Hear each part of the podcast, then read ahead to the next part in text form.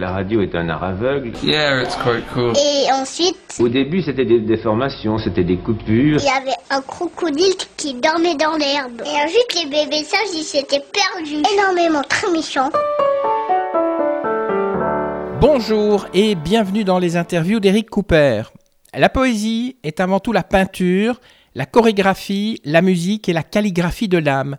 Un poème est un tableau, une danse, une musique et l'écriture de la beauté tout à la fois.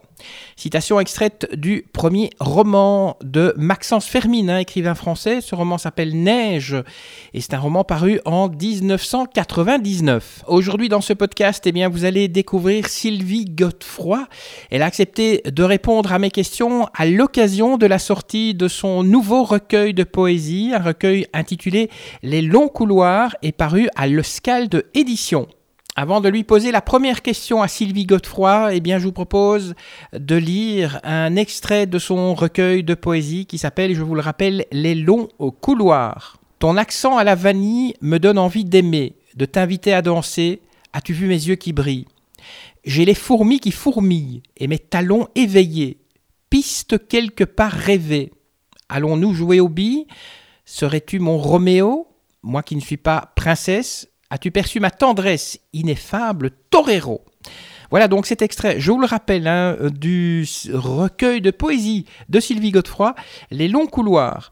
Alors bonjour Sylvie Godefroy, euh, c'est Pauline Caplet donc qui est l'auteur de la photo qui illustre la couverture donc euh, de votre recueil Les longs couloirs.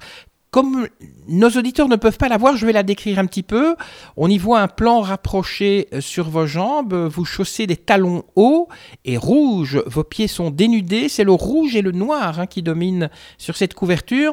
Alors heureusement euh, que je sais moi que c'est un roman de poésie parce que sinon j'aurais pu euh, penser tout autre chose. Est-ce que c'est voulu d'avoir fait une couverture qui est un petit peu provocante quand même? Il n'y a pas eu une volonté au départ d'être pro provocatrice, mais il y avait une volonté en tout cas de décloisonner l'image qu'on peut avoir de la poésie. Souvent, l'image qu'on a de la poésie est un, est un genre littéraire un peu confidentiel, un peu feutré, doux, qui peut être rebelle ou anarchique aussi, mais euh, qui est rarement aussi léger que la couverture de, mon roman, enfin de mon dernier livre euh, le, suggère. Et donc effectivement, c'était un petit peu comme un, petit coup de pied qu'on a voulu mettre au conformisme euh, et à l'image classique qu'on peut avoir de la poésie. C'est un livre-objet qui est, qui est assez fascinant, je trouve. Eric Fanny a fait un travail colossal et, et et Pauline a fait des photos euh, dans, dans, le temple du rock à Bruxelles. C'est quand même pas courant d'avoir une poète en talons hauts rouges dans le temple du rock à Bruxelles. Qu'est-ce qui a fait que un jour vous avez commencé à écrire? Je ne m'en souviens pas. Je pense que j'écrivais avant de parler. J'ai 46 ans et je pense que j'écris depuis 80, 90 ans, quelque chose comme ça. J'ai toujours écrit, je suis née avec un crayon derrière l'oreille. En dehors d'écrire, est-ce que vous avez un autre métier ou bien vous faites le métier d'écrivain à, à temps plein? Je fais le métier d'écrivain à temps plein, je fais le métier euh, du spectacle à temps plein également, puisque j'ai la chance euh, d'avoir en la structure du fou rire avec Cathy Thomas euh, des gens qui croient dans, dans, mes livres et qui les adaptent au théâtre. Mais je fais aussi à temps plein un métier qui me met à 100% au service des auteurs. Donc je travaille à la SABAM depuis 24 ans et je consacre toute mon énergie, toute ma passion à accompagner les auteurs dans les méandres de cette grande société. Votre premier roman, donc, c'est L'anagramme d'essence en 2013. C'était un roman. La poésie est venue après. Euh, Qu'est-ce qui a fait que vous avez eu un jour envie de, passer du roman à la poésie? C'est tout le contraire. J'écris de la poésie depuis toujours. Mais la poésie euh, n'intéresse pas forcément les éditeurs et donc j'ai commencé par la chanson où j'ai écrit des chansons pour Jeff Bodard dans son dernier album notamment la, la seule balade de l'album de Jeff en 2008 si je ne m'abuse c'est une, euh, une écriture que moi j'avais faite et puis c'est Jeff qui m'a dit mais euh, c'est bien les chansons, la poésie, mais tu n'as pas autre chose à me montrer. Et là je lui ai montré un, un roman qui est un roman épistolaire que j'ai sorti à l'époque en autoproduction, ne connaissant rien au métier, qui s'appelait La Verve assassine. Et ça m'a donné le goût de l'écriture, le goût du, du, roman, parce que la, la grande différence entre la poésie et le roman, c'est que pour le roman il faut du souffle, il, il faut être dans la longueur. Que la poésie c'est un, c'est un cri. La poésie, c'est un moment suspendu, une respiration, c'est un, c'est quelque chose de très, très violent comme ça. La poésie, moi, je, je, je vomis la poésie dans le sens où elle sort de mes tripes euh, de manière totalement animale. Que le roman demande une ambiance plus cosy, plus feutrée, avec plus de, une espèce de longue haleine comme ça dans l'écriture. Et donc je suis passée de la poésie que je n'avais jamais publiée au roman que j'ai publié, puis au spectacle, puisque mes romans ont été adaptés au théâtre. Et ensuite, euh, une rencontre magnifique avec Eric Fanny, euh, qui m'a dit mais si on faisait un bout de chemin ensemble, mais moi je publie des textes littéraires et de la poésie calibrée. Et donc, comme j'avais eu la chance de faire un spectacle poétique avec Francis Lalanne deux ans auparavant, euh, Eric savait que j'écrivais de la poésie, euh, notamment ici, ce sont des, vers en octosyllabes. Et voilà, on a décidé de faire ce chemin ensemble, mais de manière peu conventionnelle, puisque tout démarre au Temple du Roc à Bruxelles, avec euh, des talons rouges et hauts, et beaucoup de féminité et de sensualité dans cette poésie. Alors on le sait, un roman raconte une histoire, une biographie décrit le chemin de vie. La poésie, on pourrait la décrire comment? La poésie, c'est une humeur. C'est une humeur, c'est une émotion, c'est une peur, c'est une envie, c'est un désir, c'est un appétit. La poésie, c'est un instant fugace qu'on grave ainsi en quelques, quelques vers. Le premier poème que vous avez écrit, est-ce que vous vous en rappelez? Je devais avoir 5 euh, ou 6 ans et si je, moi je ne m'en souviens pas, mais ma maman et ma marraine me disent que je parlais d'une rose.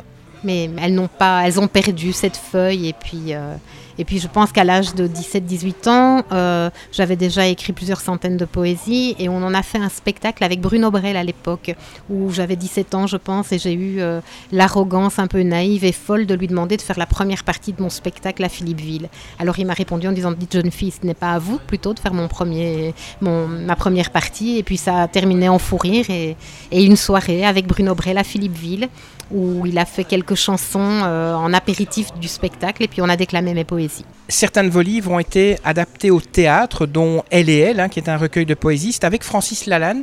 Comment vous l'avez rencontré, Francis Lalanne? C'est lui qui m'a rencontré en fait. c'est très drôle. Francis est un personnage charismatique et totalement énigmatique. Et un dimanche, alors que moi j'étais en jogging et chaussettes à la maison, euh, il me téléphone et j'entends Allô Sylvie? Oui, je parle à Sylvie Godefroy. Oui, c'est Francis Lalanne. Mais évidemment, Francis Lalanne ne téléphone pas à Sylvie Godefroy. Du coup, euh, j'ai pensé que c'était un, de mes amis, comme Richard Ruben, euh, qui me faisait une blague. Et d'ailleurs, je me souviens avoir dit oui, c'est ça, Riri, euh, allez, je t'ai reconnu.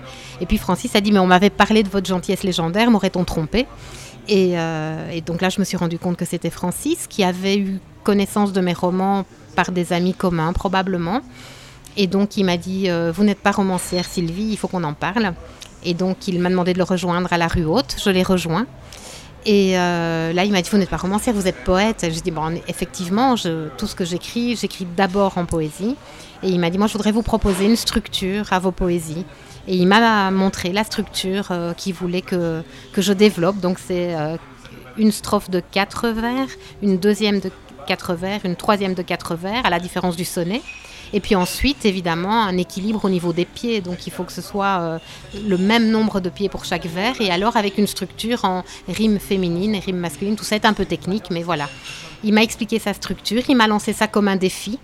Et je lui ai dit, bah ok, d'accord, qui je suis moi pour refuser une telle proposition?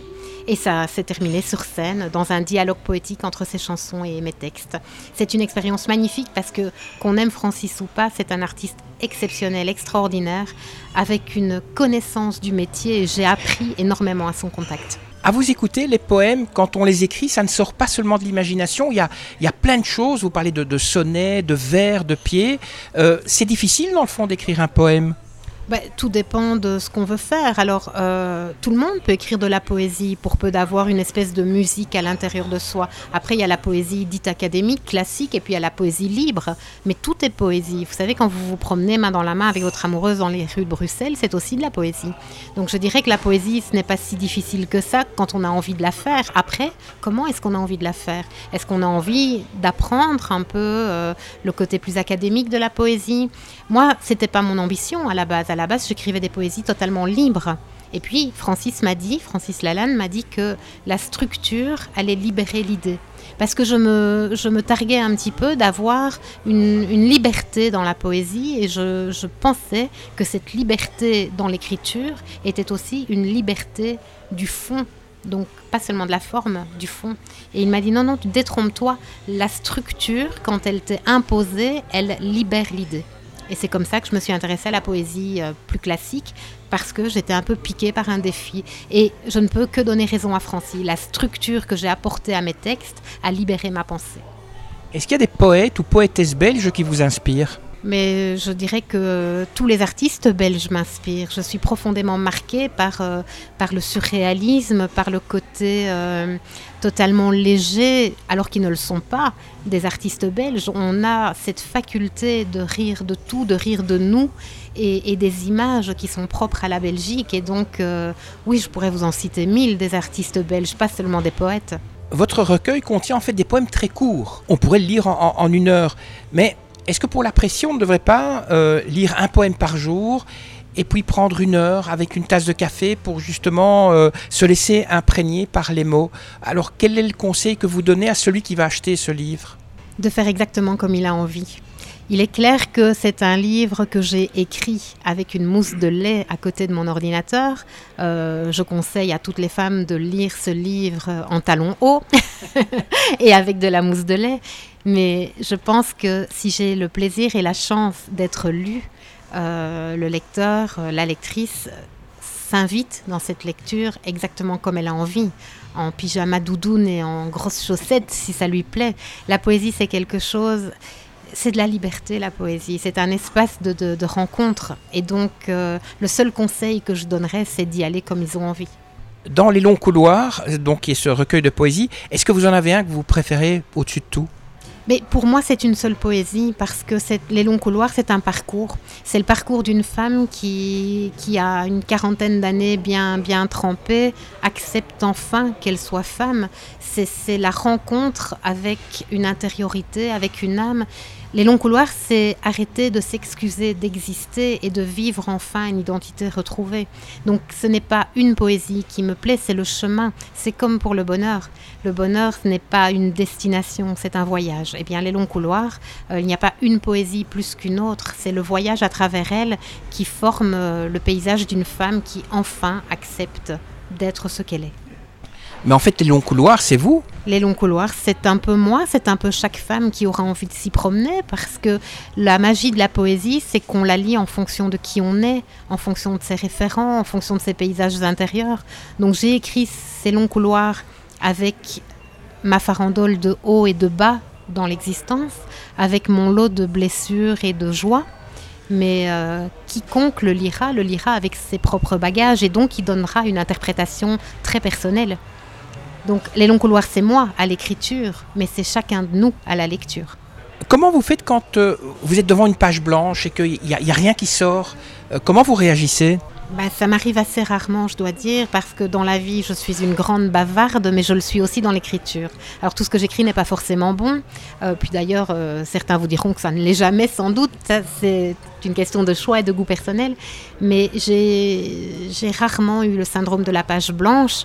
En revanche, comme je travaille beaucoup à la SABAM notamment, euh, j'ai parfois le syndrome de la, de la page trop remplie, c'est-à-dire je suis en réunion, je dois traiter des dossiers et c'est la poésie qui s'invite à ce moment-là. C'est plutôt le problème inverse que je rencontre. Quand vous écrivez, que vous faites une pause, c'est l'heure du goûter, vous êtes pizza, chocolat ou macédoine de fruits frais? Bah, Chocolat, hein. et chocolat au lait, encore une gourmande. Quand vous écrivez, il y, y, a une routine ou un rituel que vous vous imposez? Oui, oui, j'ai un, rituel. D'abord, j'écris la nuit. Alors j'écris la nuit, pourquoi? Ben Parce que je travaille la journée. Donc au départ, j'écrivais la journée quand j'étais jeune. Puis j'ai rencontré la SABAM. Euh, la SABAM fait partie intégrante de ma vie depuis toujours. Et je ne peux pas écrire euh, quand je travaille. Du coup, j'écris la nuit. Alors il faut que la lune soit haute dans le ciel, que des bougies éclairent mon appartement et que l'appartement soit bien rangé parce que je suis une grande maniaque. Et donc écrire dans un appartement pas rangé, je n'y arrive pas. Donc il me faut un bureau bien rangé, une maison bien rangée. Mes enfants sont rangés dans leur chambre. La lune est haute dans le ciel. Il y a une mousse de lait à côté de mon écran. Et c'est comme ça que j'écris. Pour écrire des poésies, est-ce qu'il faut être un rêveur ou une rêveuse? Je ne sais pas, non, je pense que ce n'est pas nécessaire. Je crois que pour écrire une poésie, il faut avoir l'impulsion, il faut avoir l'envie. Vous avez des, des poètes, euh, les slameurs notamment, qui sont plus dans des revendications sociales. Euh, il y a des poètes anarchiques, il y a des poètes amoureux. Moi, je suis une amoureuse de l'amour tout ce que j'écris tourne autour de l'amour avec un grand A. C'est l'amour d'un homme, c'est l'amour d'un enfant, c'est l'amour de la vie. Je suis une grande amoureuse. Je suis amoureuse du chocolat, de la mousse de lait, des talons hauts, amoureuse de la vie. Et c'est l'amour dans toutes ses formes qui sous-tend ma démarche d'écriture. Est-ce que vous faites passer un message dans les longs couloirs, un message féministe par exemple? Non, un message, euh, un message euh, qui va du singulier à l'universel, c'est-à-dire ce que j'aurais envie de dire à chacun, c'est qu'à un moment il faut s'accepter tel qu'on est. Euh, je suis une femme parfaitement imparfaite, comme beaucoup. Beaucoup de femmes souffrent de l'image de, de, nos sociétés actuelles où il faut correspondre à tel ou tel ou tel critère. Moi, je corresponds à rien de tout ça.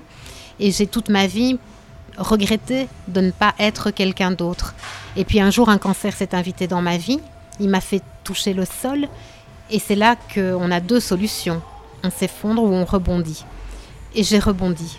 Et les longs couloirs racontent ce chemin, ce cheminement euh, d'une femme qui, retrouve le goût d'elle-même, le goût des autres, le goût de la vie. Et donc, euh, voilà, il n'y a pas de message, il n'y a pas de morale en tout cas. Il n'y a aucune morale. Je crois qu'il n'y a que des libertés individuelles qui nous conviennent ou qui ne nous conviennent pas. Et le seul message que j'aurais envie de faire passer, c'est vous êtes parfait tel que vous êtes. Est-ce qu'on pourrait utiliser la poésie dans la vie de tous les jours? Parce que c'est vrai que la poésie, c'est quand même quelque chose d'assez... Euh, on a l'impression que c'est un, cercle de personnes qui se connaissent, qui se réunissent de temps en temps, et il y a peu de, gens qui lisent de la poésie, par exemple. Donc est-ce qu'il y aurait un moyen de l'utiliser dans la vie de tous les jours, en dehors d'écrire des, lettres d'amour, hein, quand même? Moi, je pense que la poésie est dans la vie de tous les jours, mais on n'a pas toujours les bonnes lunettes pour le voir. Donc euh, quand on voit un enfant qui se jette dans les bras de ses parents, c'est de la poésie. Donc la poésie, elle est là tout le temps, il faut juste être réceptif à ça. Et pour que les gens soient plus euh, ébranlés, touchés, bousculés par la poésie, je pense que les, les gens qui l'écrivent ne doivent pas avoir peur de monter sur scène. La poésie peut être décloisonnée. Il suffit pas d'avoir un joli recueil de poésie plus confidentiel ou plus rock'n'roll comme les longs couloirs pour pouvoir être lu et pour pouvoir toucher les gens par de la poésie. Moi, je crois que les scènes de théâtre sont un vecteur fantastique pour, euh, pour la poésie. D'ailleurs, Les Longs Couloirs, c'est pas seulement un livre, c'est aussi un spectacle, un spectacle de percuésie, parce que j'ai la chance de partager la vie d'un percussionniste, d'un batteur, qui euh, s'installe au Caronne et qui me répond. C'est-à-dire qu'il y a un dialogue qui s'installe entre sa manière de s'exprimer, les sons, la batterie, le caron, et ma manière à moi de m'exprimer, les mots et les mots quand ils riment. Et donc voilà, c'est un dialogue et on monte sur scène au Théâtre Fourir le 30 octobre où on va faire en sorte que la poésie touche un maximum de gens à travers ses mots à lui et mes mots à moi. Le regard des autres et les critiques, euh, vous les gérez comment? Mais je, évidemment, je préfère toujours entendre de jolies choses quand il s'agit de parler euh, de, ce que je fais ou de qui je suis, parce que quand on est artiste, comme je le suis, on est un peu fragile. Mais à côté de ça, on ne peut pas faire l'unanimité, et quand on l'a fait, c'est forcément qu'il y a des gens qui n'ont pas été tout à fait sincères. Donc je suis chanceuse.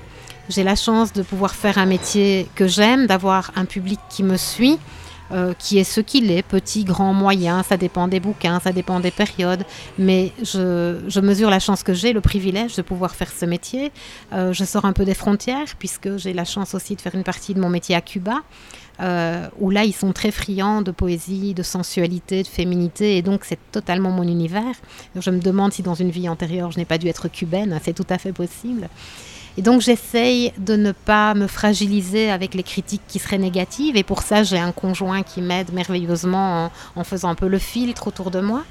Et puis, euh, je me laisse imprégner par tout ce qui est beau. Je, suis une femme qui avance dans l'âge et je n'ai plus envie et je n'ai plus de temps à perdre avec ce qui ne pétille pas autour de moi.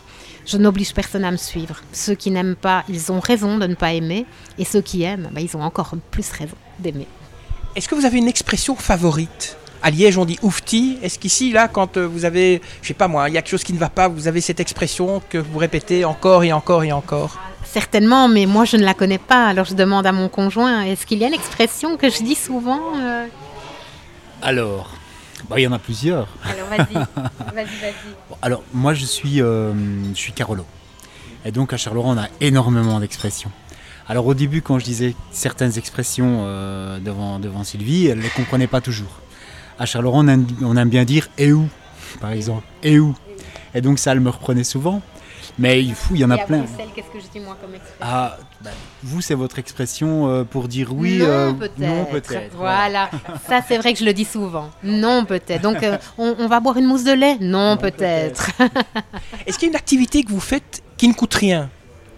Mais moi, pratiquement toutes mes activités ne coûtent rien parce que je suis une maman de deux étudiants qui vont à l'université. Donc, euh, euh, la culture, c'est quand même pas pour, c'est pas pour l'argent qu'on choisit euh, d'aller vers ces métiers. En tout cas, moi, j'ai pas compris alors comment il faut le faire parce que j'ai de quoi vivre sereinement, mais pas plus. Et donc, la plupart des activités que je fais ne coûtent rien. Donc, ce qu'on aime, mon conjoint et moi, c'est se balader dans le centre de Bruxelles, la Grand Place, les pavés, la balade des pavés, qui est le titre d'un de mes romans.